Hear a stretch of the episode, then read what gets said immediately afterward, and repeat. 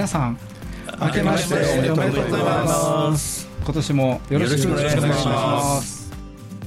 皆さんこんばんは。ハモのラジオの時間です。ハモのラジオはアマチュア無線化によるアマチュア無線の番組です。今日の相手は JR3QFB39 と JR2KHB 須田と JF7ELG コアタと JG1ITH リオと JA1WTO 吉原です。よろしくお願いします。よろしくお願いします今日の話題ですけれども10年先はどうなっているのだろうかということでお送りいたします。それでは最後までお付き合いください。この番組はきっと人生はもっと楽しい無線従事者免許のアドバイザー QCQ 企画の提供でお送りします。無線従事者免許のアドバイザー QCQ 企画では一山一陸徳を国家試験で目指す方に向けた通信教育講座を行っています。効率よく学習できる教材定期的な模擬試験とピンポイントな解説で受験生の皆様を強力にバックアップします。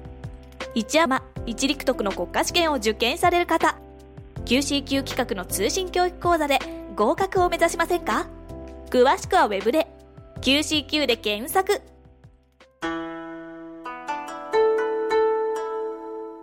えーさて、えー新年をね迎えましたので、将来に向けていろんな希望を語っていきたいと思います。希望です。希望希望。はい、あくまで夢と希望。夢と希望。えーこの先のねアマチュア無線化はどうなっていくでしょうか？どうなってほしいでしょうかと、そうですねどうなってほしいかというのはどうなってほしいでしょうかいっぱいありますよね、うん欲しいはいっぱいありますよね、うんそうですねやっぱり若い人は後を継いでほしいなっていうのは一番大きいんだけどね大きいですねうん、というのもあるんですけど、ええそのアマチュア無線がどうやって社会に貢献するんだろうとかね、あその若者とかその学術にどうそう関わっていけるのか、んその辺がやっぱり今後の課題かなという感じはしてるんですけどね。あのー特に、えーリージョン1、リージョン2と比べると、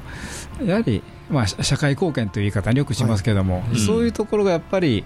ちょっと薄いかなと、そうなんですよね。感じしまますだまだ、うん。あの入り込んでない感じがしますね、しますよね、うん。そうするとアマチュア無線っているのみたいな話がですね、出てくるとですね、なんか圧力がかかってきてですね、アマチュア無線なくならないとかいう心配とかですね、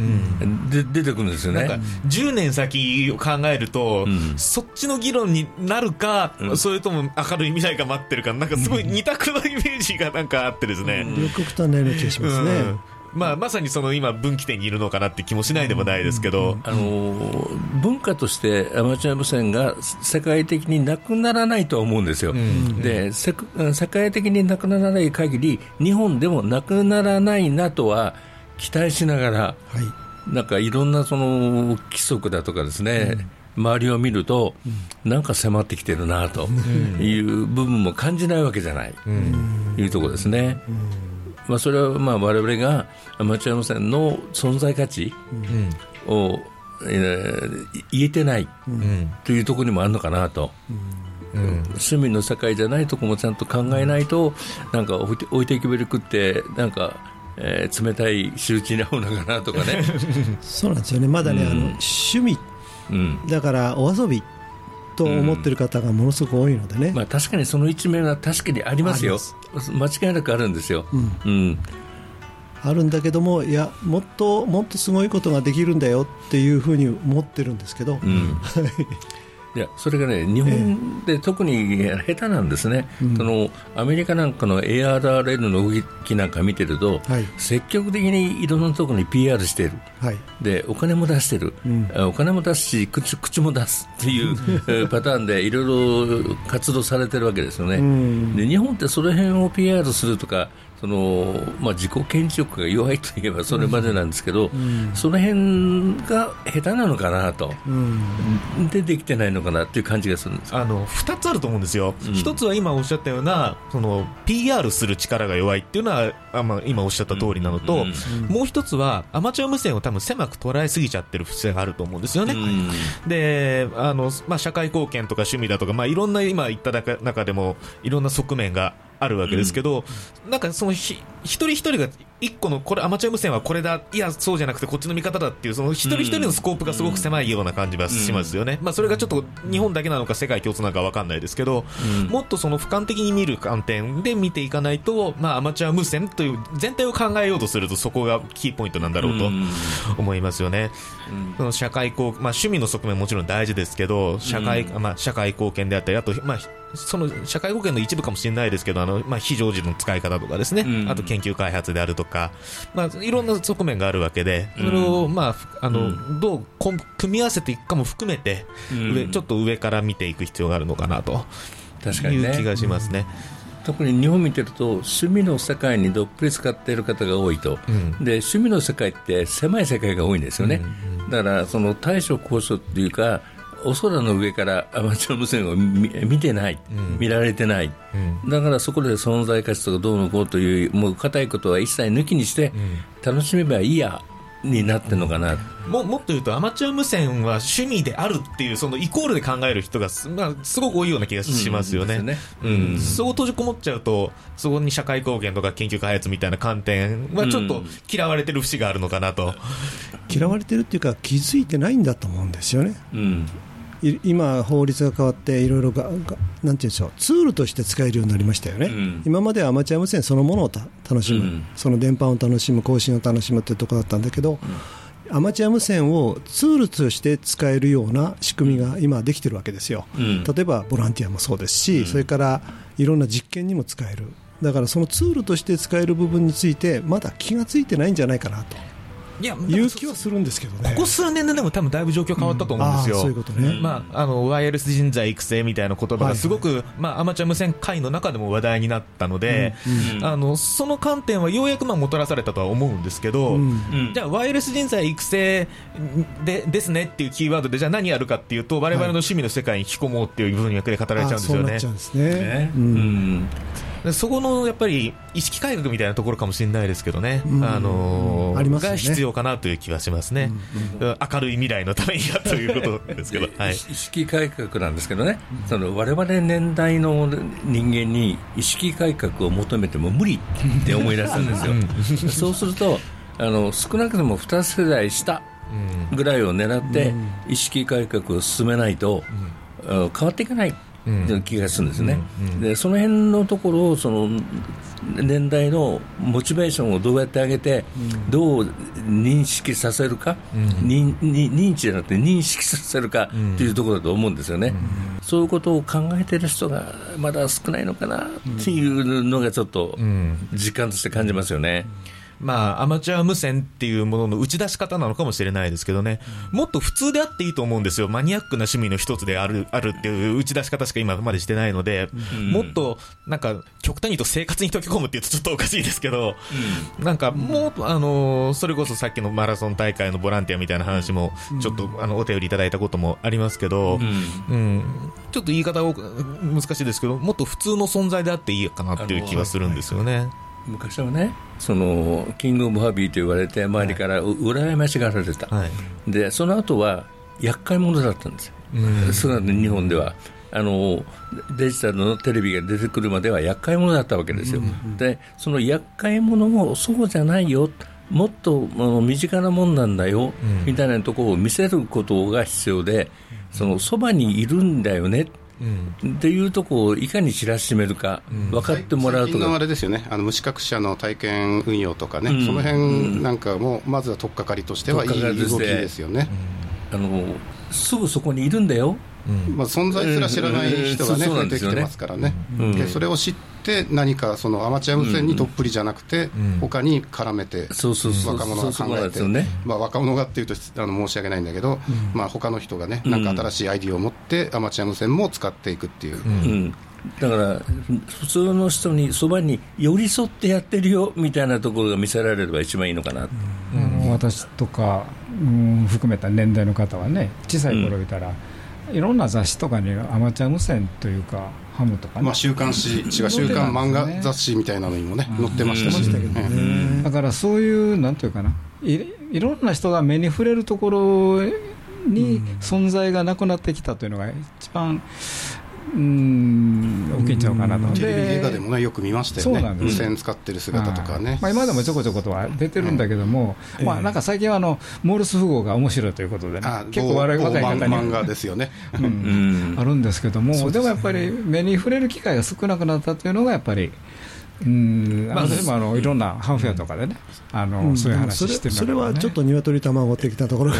そうかな、ただそれももしかするとそのマニアックな趣味に閉じちゃったからなんじゃないかなっていう気もするんですよね、活用場面が減ってるのがやっぱりそこの遠因なような気がするんですよね、もっとあの普通世の中の普通に溶け込んでいけば、それあの自然と増えていくんじゃないかという気がしますけど。今回ね、まあ、先ほどのワイヤレス人材とか、それから今のいろんな体験局とか話というのは、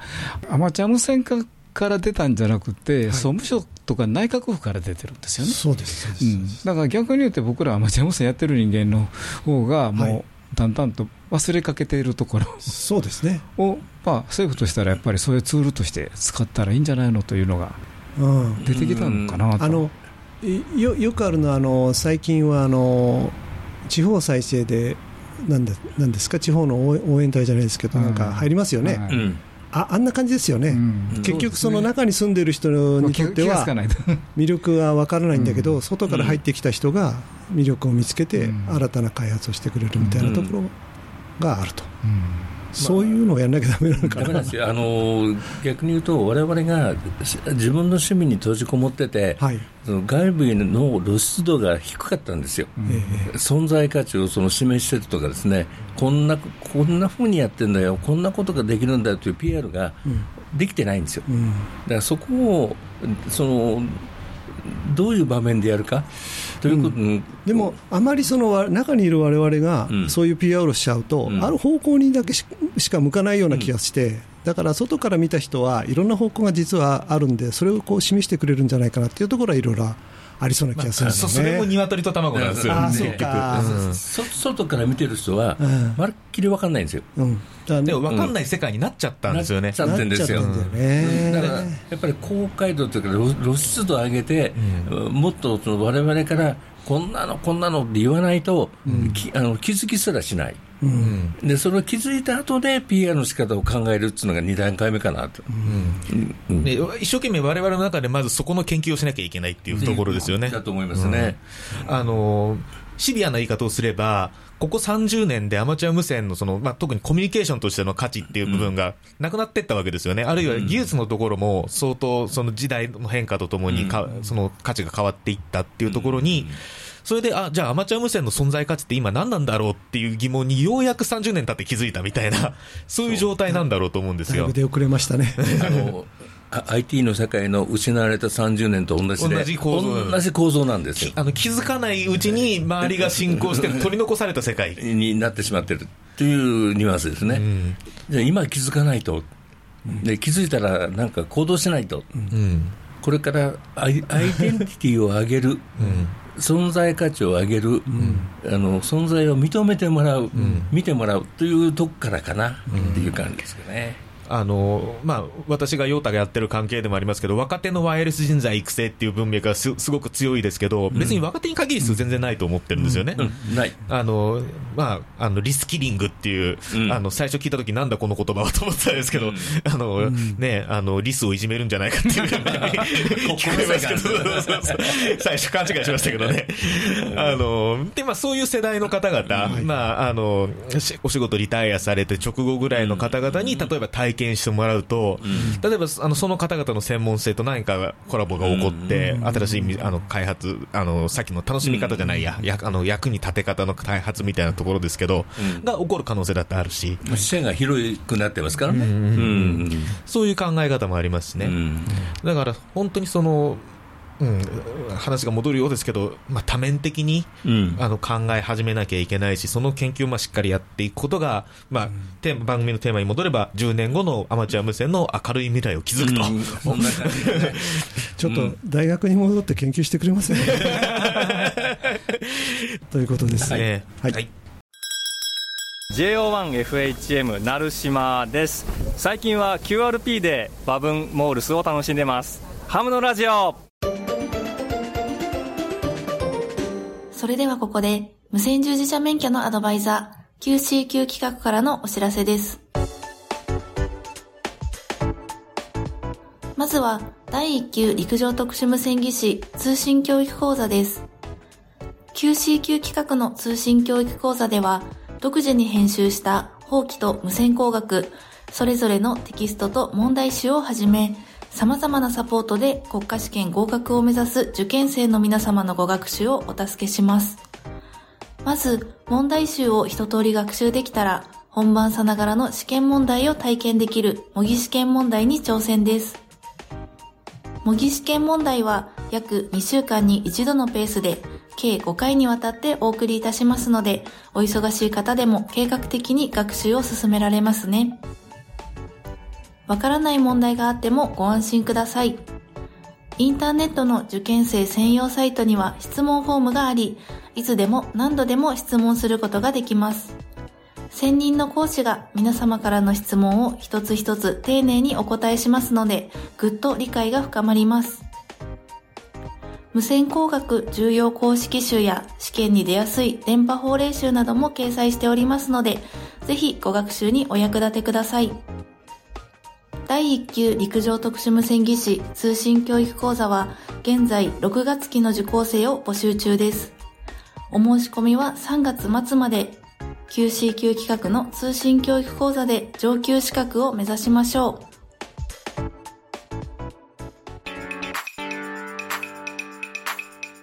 次に、養成家庭 e ラーニングをご紹介します。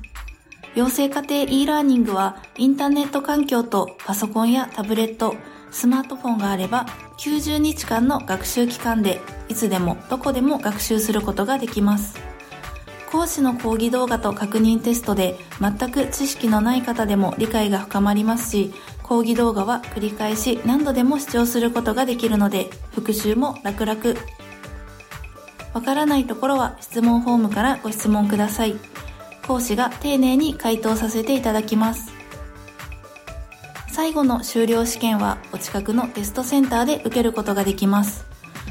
テストセンターは全国に300カ所以上。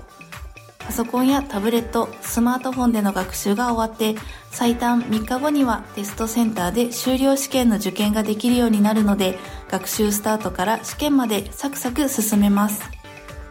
講習会日程がお休みの日と合わなかったり、講習会場が遠くて参加が難しい方や、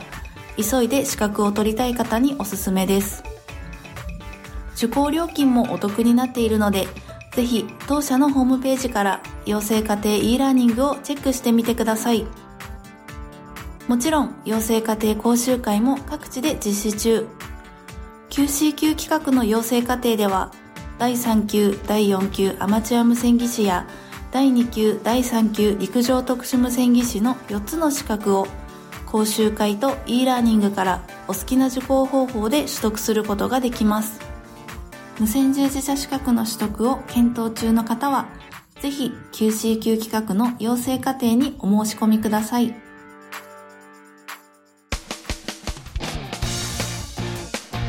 最後に現在 QCQ 企画では、養成家庭講習会を運営する講師管理責任者を募集中。例えば、アマチュア無線技師の講師なら、福井県や石川県などの北陸エリア、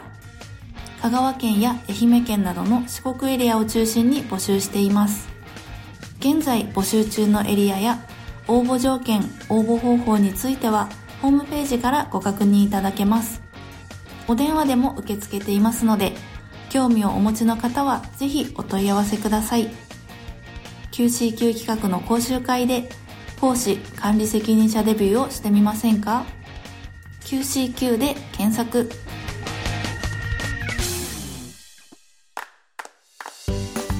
QCQ 企画は無線従事者資格の取得を目指す皆様を様々な形でサポートいたします。お電話での問い合わせは東京03-6825-4949東京03-6825-4949まで平日9時30分から16時45分の間で受け付けております。以上、きっと人生はもっと楽しい QCQ 企画からのお知らせでした。83.7 Radio Narita 若者ハムの支援コミュニティヨタジャパンをご存知ですか？ヨタジャパンでは私たちと一緒に活動する若者会員を募集しています。10代20代の皆さん楽しみながら新しいアマチュア無線を作っていきましょう。若者をサポートする三女会員も募集中です。詳しくはウェブサイトで。一般社団法人ヤングスターズオンジエアジャパンでした。はいということでね引き続きましてね将来に向けていろんな希望を語っていき,、語っていきたいと思います、希望と言いつつ結構現実の突 きつけたような内容になってますけど。そうですね、はい、はい、でまずあのハモのラジオ。この番組ね、うん、これから10年どうしていこうかなと。だい大体ね、皆さん元気でいるかどうかがまず一つ問題なんで、はい、まずそっち側が。まずそれですね、健康を維持しましょう。健康維持しましょう、はい、そうですね。今のところ大丈夫ですがという感じですね、はい、うん、であの去年、一昨年あたりから言ってるんですけどそろそろ番組もスタジオだけじゃなくて外へ飛び出したいよねっていう話を、うん、今年は実現したいな。すっかりねあのコロナでねデブ症になっちゃいましてね、はい、でもう大丈夫なんで、うん、そろそろ外の空気も吸いたいなと、うん、何よりあのゲストの方はもっとたくさん呼びたいね。ね、うん、来ていただいてましたね、うん。ね、やっぱコロナでやっぱ呼べなくなっちゃったんで、そのままねゲストの方なしでずっと続いてますけど、ね、はい。これこればっかりはね、うん、自分たちの都合ではどうにもならないんですけど、ね、はい、あのー、結構だ、誰それ、ね、こういう方呼びたいなと思うというのもあるんだけども、よく今まであのハンフェアとかそういうところで来た方に、どうです、ちょっとあの、ね、出演していただけませんかとかいう話もできてたんで、やっぱりこれからそういうところも含めて、そうですね。いろんな方にお声がけしていって、また元に戻るかなとは思いますけど。うん。あのハンフェアでねいろいろインタビューさせていただいてるんですけどやっぱりインタビューだとね時間が5分くらいしかないんですよね。あれでどっかでじっくりどんと腰を据えて1時間ぐらいお話しいただくとものすごい深いお話が本音が出てこないというかね。そうそうそうそう。あのインタビューってあのこちらも緊張するけども、うん、聞かれる方も緊張するんで、はいはいはい、あの答えていただける範囲が狭いんですよね、うん、だから必要なことは情報として伝わってくるんだけども、はい、もうちょっと深いところ聞きたいねって思った時に聞けないんですよね。いかに誘導尋問するかですね。そうそうそうそう、まあ、それもテクニックもが必要なんでしょうけども、はいはい、ただ、そういう意味じゃ、なんか一つのテーマに絞ってお越しいただいて、ここで根掘り葉掘り聞くっていうのが、うん、やっぱりわれわれのスタイルかなとは思いますよね。このこの間のあの、うん、サミットンゼアの、はい、あの川内さんのインタビュー、ちょっと私がいる企画まで、ちょっとインタビューまでちょっとやらせていただいたんですけど、うん、あのぐらいのやっぱり、あのあれ、番組2本分ちょっと使わせていただきましたけど、あのぐらいじっくりお話聞けると、本当になんか、いろんな豆情報みたいなのもいっぱい出てきて、あのログはボールペンよりシャープペンの方がいいとか言って、もうその その次からもうすぐ実践しましたから、私も。そういう。イエスですね。そういう、あのあのぐらい、やっぱりじっくりインタビューできるといいなっていう感じはしますよね。うん。であとね、そのこの番組って技術的なこともやるじゃないですか、はい、その技術的な内容をもっとうまく伝えられる方法ないのかなと、うん。うん、考えたいなってずっと思ってるんですよ。なかなか言葉だけだとね、難しいですよね。言葉だけじゃ難しいんで、なんか、うん、別にうまく伝える方法、はい、これだけじゃあ、ない方法が考えたいなとか、いろいろ思ってますね。ええ映像ってこと？例えば映あの動かなくても映像とかね、はいはいはい、うん、いや映像はねやっぱりちょっとこう別な方に まあ、あのディレクターがやれるかどうかは別にしてね、われわれが伝えたい情報をできる限り、うん、その実演さんにき見ていただく、聞いていただく、うん、理解していただくためには、うん、やっぱり聴覚だけではだめで、視覚に訴えるのもありかなっていうのも思い始めてるんですよ、あの技術的なことはやっぱり百聞は一見にしかずなんですよね。そうなんですよ、はい、だ言葉で例えば10分喋っても絵1枚見るだけで終わっちゃうっていう。パターンなんです、ね、まあ、ディレクターがねあのよく作られてるアンテナなんかも、うん、まあ、言葉で伝えるのはとても難しいと思うんですけれども。言葉で喋ってる時にその図があって寸法が書いてあるとなるほどねとこうすぐ分かるわけですよ、ね、この付け方ね、上と下をこう逆にするっていう話も、言葉じゃ分かんないですもんね。見せるとね、えー、たとえ動画でなくても、はい、静止画でもいいんで、えー、えあのビフォーアフターじゃないですけど、見せると。違います、ね、一発で分かると、うん、だからそっちの方の工夫もちょっとはちょっと勉強したいなとか思ったりもしてます、はい、どなたがやりたいかなんかなんか視線が向いてない。おかしいなって。まあ、はい、あと私の個人的な野望でもなんでもないんですけど、うん、海外の方にいろいろインタビューする機会を、その番組のテーマとし中で、あの、まあ、ハムフェアとかでいろいろやってますけど、海外の方からの直接のインタあの声をやっぱりいろいろ聞くっていうのはやりたいなと思ってるんですけど、大きな唯一のネックがありまして、はい、翻訳。はあ、うん。あれ手間かかるんですよ、結構。で、また、音乗せたりとか、あの、まあ、ハムフェアの時はディレクターいつもやってくださってますけど、あれも結構手間が、さえなければ、あと、まあ、まあ、言語の壁はちょっとありますけど、インタビューの時の、まあ、そこは気合で多少乗り越えるとして、そこが手間がなくなればなんとかやりたいなっていう気はするんですけどね。わかりました。じゃあ、リスナーさんに英語英語の勉強していただいて。ハムハム、ハムハムイングリッシュをそれを代用するって言ってありますけどね。えー、いや、でもやっぱり海外の情報をね、やっぱり我々伝えるっていうのは一つのスタンスですから、うん、やりたいなっていう気がする、ね、海外の情報、結局、海外の方の考え方が日本人と大きく違っていたりするので、うん、そういうことをこうね、いろいろ伺ったりするとこう、自分の幅が広がるんですよね、だからほん本当はやっぱり外国の方の情報をどんどんもっと取り入れたいですね。欲しいですね、うん。ぜひ。またなんか視線が向いてる。ですけど。ぜひ。はい、はい翻訳は確かに難しいですけど、だからこれからその10年後っていう話が出てきてるんで、うん、あのまあ、今の今の AI とかが進歩していくと、うん、その文字起こしから翻訳までもっと精度が上がってくると、うん、もしかするとディレクターの手をそんなに煩わせることがなく、できるかもしれないですよね。そうですね。今今現在でも英語のネイティブの方の文字起こしは、はい。かなりの精度でやってくれるんですよね、まあ、精度でって私が英語を分かってるようなふりですけど。だいぶ私が見てもほとんどネイティブな方であればいいんで、うん、だからこれじゃこれから先もう少し時間が経てばネイティブじゃない方にもかなり精度が上がってくるとは思うんですけど、うん、あとは日本語へのトランスレーションの問題、そうですね、トランスレーションもだから今 AI にかなり手助けしてもらってますけど、うん、かなりやってくれますよね。あの2往復ぐらいすると結構よくなります、はい。あのうん、翻訳したやつを別のやつでまた戻して、はあ、でもう一回やるんですよああ、うんうん、英語から日本語にして日本語をもう一回英語にす、うん、ああ、はい、確かに。英文書くときそのテクニック結構使ったりしますね。そそそれをやるとより現実に本物に近い形になるんで、うん、自然な日本語になる。なりますなります。やっぱり時代は進んでるんですね。ね。うん、だから10年後も番組のさあの制作環境がだいぶ違うかもしれないですよね。そうですね、はい、日本語で全部喋れば全部勝手に英語になって出てくる可能性もありますね。はい。あじゃあ、ハムのラジオ、海外展開。あの今、スマホでもそれできますんでね、はい、でも、ま、真面目にね、真面目にあの今、海外、例えばアメリカでは、えっと、もう2000回を超えているそのアマチュア無線に関するニュース番組があるんですよ、大体15分、毎週15分ぐらいなんですけど、そこはアメリカイギリス、オーストラリア、ドイツぐらいが入ってて、最近はインドの話題も出てくるんですね。なるほど。そこに入りたいんですよね、日本の話題を。ああの日本のアマチュア無線のニュースって、やっぱり海外に出てかないんですよね。そうなんですよ。うん、日本から出てかないし、日本の人が取り込もうとしない、われわれは頑張って取り込もうと努力してますけど、うん、双方向取り込もうとしないんですよね。ね。え逆にわれわれの番組を向こうで放送する。英語にして。英語にして。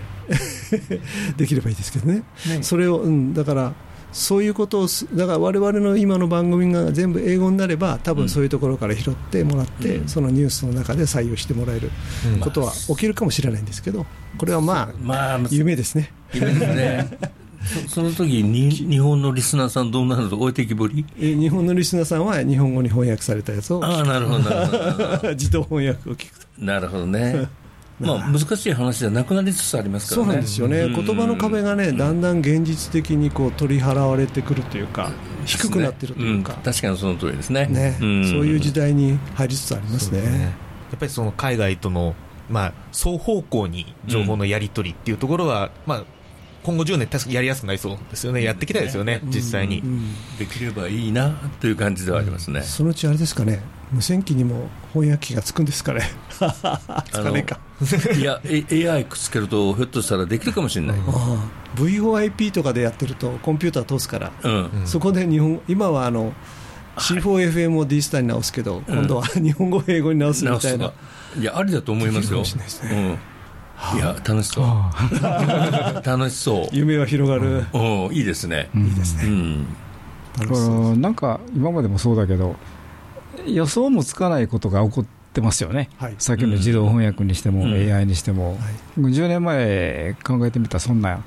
みじんも思わなかったしあの夢物語でしたよね、はい、自動翻訳なんて、うん、だから番組、まあ、放送回も含めていろんなことが起こる可能性が大きいですね。うんぜひアマチュア無線会も起きてほしいなと。いや起こさないと。起きてほしいじゃないですか、はい、起こしましょう。そうそうそう、うん、仕掛けないといけない、いけない、うん、そうだ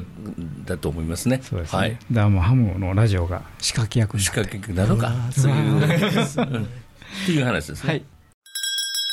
JO3OEF の農場と言います。関西、えー、ハムフェスティバルは面白いです。関西最高。ハムのラジオはいということでね、えー、今日の放送はね将来に向けてねいろんな希望をね語っているんですけども、はい、えー、まあ全体のアマチュア無線会からハモのラジオどうしようかということを話してたんですけども、はい、まあ個人どうしようかなと。一人一人どうしようかなということで。りょうさんいかがですか？え難しいなと思ってます。あの、えー、細かいことなんですが、えー、やっぱり工作をしたいなと。うん、えーまあ、オペレーションは、まあ、運用はそこそこやってきたんで、うん、えー、そろそろいろんなものを作ろうかなということを考え始めまして、うん、えー、あの今年からはですね、うん、えー、ハンナコテを握ろうというふうに思ってます。ただ、あのー、今まではパソコン系系統の、えー、組み立てとか修理とかやってたんですけど、あれは握んないですもんね、はい、ああれは火とかですもんね握るの。風で溶かします。いいんですけどちょっと無線関係でなんか、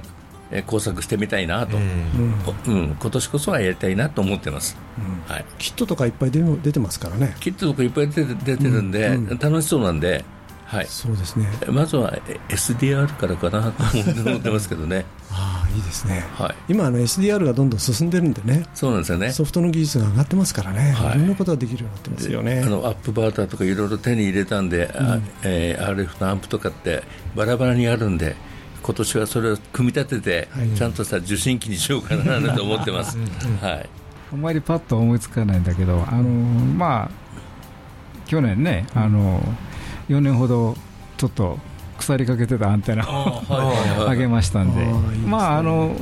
アンテナそのものはね普通の HF のバンドではあの大きな差はないんですけどね、うん、ただあの7メガと10、えー、と6メーターがね、うん、まあ、まともに出れるようになったというのが、ありましてね。ちょっと幅が広がるかなと、うん、あの6メーター今までちょっと GP のあの 5L のヤギとかそんなんじゃないんで、うん、なかなか飛ばなかったんですけどね、でもあの 2L 相当のヤギになってから、ちょっと飛ぶようになりましたですね、うん、やっぱりあの変波面、垂直と水平でやっぱりかなり違いますね、うん、差がある VUHF は大きいですよね、そうなんですよ、で特にあの、えっと、GP っていうのはね、打ち上げ価格低いんで、これはもう物理的にそうなんだけども、実際それ、それの恩恵を受けたか言ったら、特に自分自身ではなかったんでね。あの、その目的の方はね、それで、あの、うん、えー、打ち上げが低いということでね、いろんなことはできてると思うんだけども、まあ自分自身はそんなにそれでなんやかんやじゃないんで、とりあえず立てようと思って、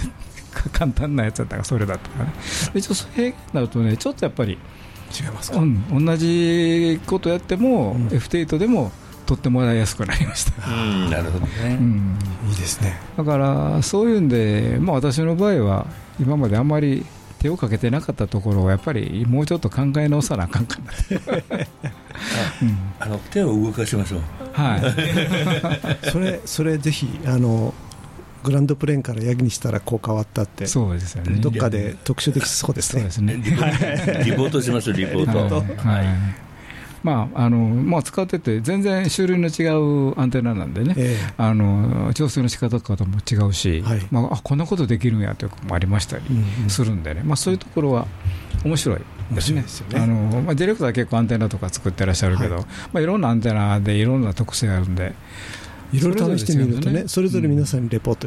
していただくと面白いですね。そうですね。まあ、私はそのぐらいかな。そうですね、私の方は、まあ、最近あの、サイクル20号が上がってきてるんで、その10年まではあれですけど、10年になると次のサイクル待ちになっちゃうんで すけど、まあ、あと数年ぐらいはこのサイクルで楽しみたいなと思ってるんですけれども、まあ、リオさんが言われたように、まあ、まずは手を動かして、まあ、電子工作もですね最近ちょっとまともに作ってないんで、まあなんかこうソフト、ハードともにねあのなんか面白いものを試してみたいし最近はもうあの半導体不足が少し良くなって解決されてきたんで、まあ本当部品も安く買えるようになってるし、まあ、CPU 絡みのですねマイコン絡みのものも本当いろいろアマチュア無線に使えそうなものがいっぱい出てるんで、その辺でまあハードもそうだしソフトも自分で組んで面白いものを作って作ってみたいなっていうのはありますね。うん、まああそうですね。あとはいろいろ目標としては、まあ、DXCC の方もまあ10年ぐらいかけて、まあ、全部埋めることは難しいんでしょうけどそこに近いところまでなるべく行きたいなというふうに思っていろいろこう設備をね、えー、少しずつ充実させていくと、そんな感じです、私の方はまあそんな地道な作業を進めたいと思っています。あ私ですか、はい、えー、ぼちぼち働いて、ぼちぼち遊ぶと。そうですね、うん、うん、最近、ね、仕事が忙しそうですけどね、うん、これからはね、社会を担っていく世代ですから。いやいや、しっかり仕事してもらわないまあ、疲れない程度にね、あの、道なりに道なりに地道に生きていこうと思ってますけど、アマチュア無線も、ですから、それに従っていろんな変化がね、あると思うんですよ。私のその楽しみ方として。うん、で、まあ、今、あの、まあ、皆さん手を動かすって話してますけど、私、どっちかというと足を動かしてですね、うん、運用しに行ってることが多いんですけど、まあ、それも、まあ、あの、できる範囲で続けつつ、で、まあ、あとは、あれですね、手を、手を動かすとはちょっと違いますけど、やっぱりさっきも話してましたけど、やっぱりアマチュア無線のその基礎の基礎の部分をしっかり固める作業をやっぱりしていきたいなっていう野望はありますけどね。うん、あの、どっちかっていうと、技術とかいうよりかはどっちかと文系よりの話ですけども、うん、その辺は、あの、やっぱり私がしょあのずっとアマチュア無線始めてから抱えてるテーマの一個なので、それは続けたいなとは思ってますけども、はい。っていうぐらいですかね、10年後、でも想像つかないですね、世の中どうなってるか分かんないですよね。まあ、そうですよね、10年前、われわれ番組始めた時に10年続いてるとは思ってませんでしたからね。うん、で 私はね、最近あの、FT8 に飽きたったら言い方悪いですけど、まあ、DXCC が200に行ったので、うん、まあ、この辺で一旦休憩かなと、で衛星通信で面白そうなっていうか、なんか私でもできそうな衛星通信が見えてきたので、うん、でそれに今、いろいろ準備を進めてるんですけど、うん、でもやり始めるとね、例えばあのローテーターとか、行角ローテーターとか、はい、あこれいるなと。で世の中売ってるのはめちゃくちゃ高いから買えないんでじゃあ自分で作るかとかね、そういうことまで考え始めるんですよね、で作るにはどうすればいいかってモーターで、えーと、じゃあそれを制御するえー、何？マイコンがいる、うん、そうマイコンまた勉強しなきゃいけないなとか、うん、センサーどうしようかとか。いいことですね。そう、うん、そういうことが次から次へと出てくるんですよね、で衛星今、衛星いろいろ飛んでますけどね、うん、あの一番身近なのはアリスの ISS の音声レピーターが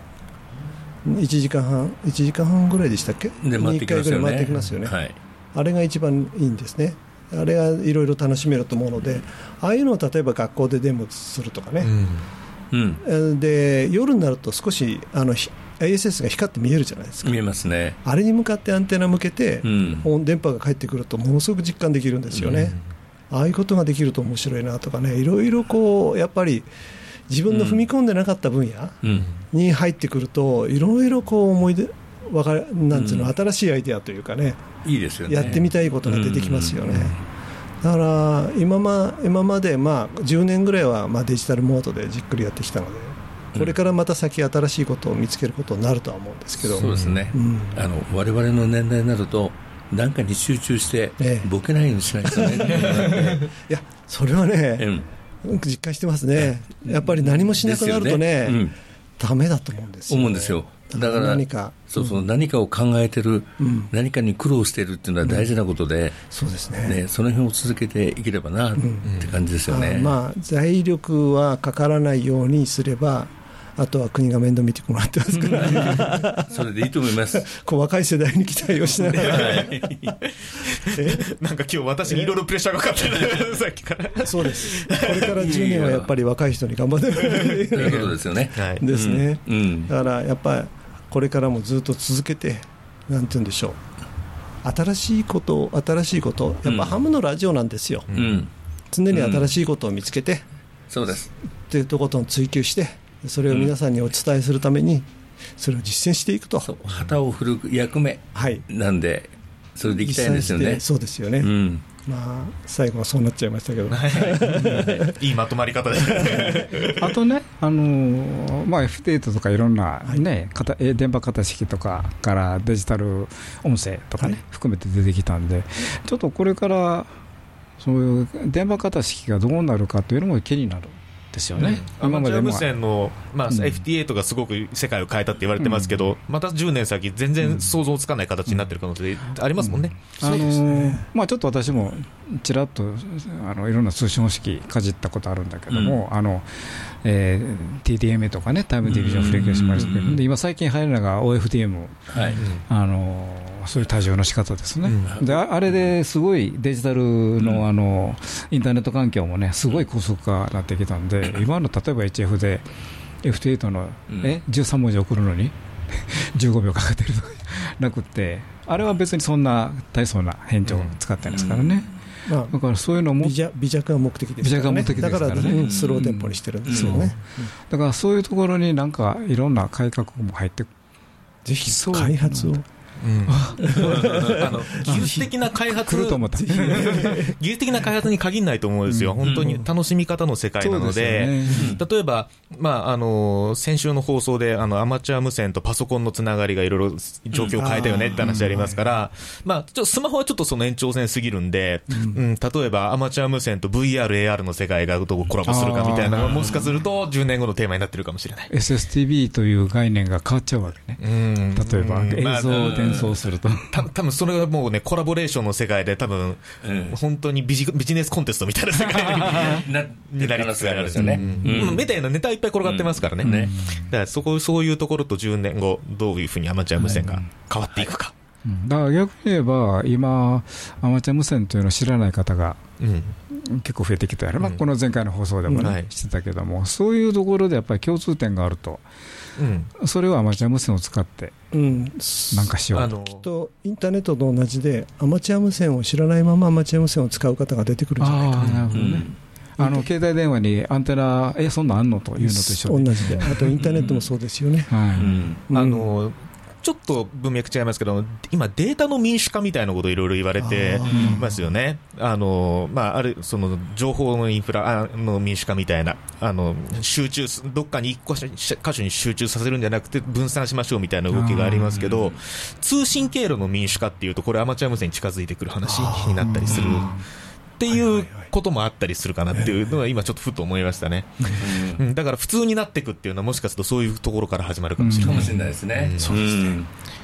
明るい。明るい。明るい。明るいはい、やっぱり技術の進歩そのものがアマチュア無線の進歩でもありますよね、まあ、逆の言い方もありますけどね、アマチュア無線が引っ張ってきたというところもあるアマチュア無線のその技術というか、その考え方っていうのは、すごくレイヤーの低いところであるんだけど、最近見えづらくなってただけっていう見方ができますよね、だからいろんなことを考え出すと、やっぱり深いレイヤーまで潜って物事を考え出すと、やっぱりそこに突き当たるっていう側面はあるんでしょうね、うん。まあ、この前、ちょっと前に AM 放送の話しましたけど、AM 放送やってる人はその前アマチュア無線でやってたという話がありましたよね。まあ大昔ですけどね。大昔ですね。実験室なんとか局の時代ですよね。そうですね。はい。まあそんな感じでアマチュア無線がもしかしたら形を変えていかないと生き残れないね。かもしれないと。いうことですね。アマチュアという言葉がよくないかもしれないね。そうですね。なんか、はい。はい。無線従事者免許のアドバイザー QCQ 企画ではアマチュア無線技師と陸上特殊無線技師の養成家庭講習会を実施しています。専任の講師が今節丁寧に講義を行いますのでどなたでも安心して講義に挑んでいただけます。皆様のお近くで開催される講習会をご確認いただきぜひ受講をご検討ください。詳しくは Web で QCQ で検索。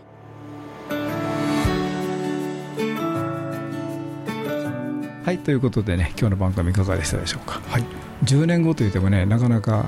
ないものを探すと難しいんですよね。あのこの辺この辺違うの3人。はあの、はい、10年後まで健康でいないといけないんで、はい、健康第一ですね。はいはいはい、はい、まあ、そこが頑張ります。頑張ります。はい。ということでね、えー、ハムのラジオでは皆様からのお便りを募集しておりますえー、どうぞお気軽にお便りをお送りください。どんな内容でも大歓迎です。ご意見ご感想お叱り雑談無線以外の話題でもお寄せください。お便りの先はハムアットマークハムズレディオ .net ham アットマーク hamsradio.net こちらの方にお送りください。またあのホームページにあります。メールホームからもねお送りいただけますのでそちらの方もご利用ください。今日はどうもありがとうございました。今日の相手は JR3QFB39 と JR2KHB 須田と JF7ELG コーダと、はい、JG1ITH リオと。JA1WTO 吉原でした。また来週お会いしましょう、はい、セブンティーさよならさよなら。この番組はきっと人生はもっと楽しい。無線乗自社免許のアドバイザー QCQ 企画の提供でお送りしました。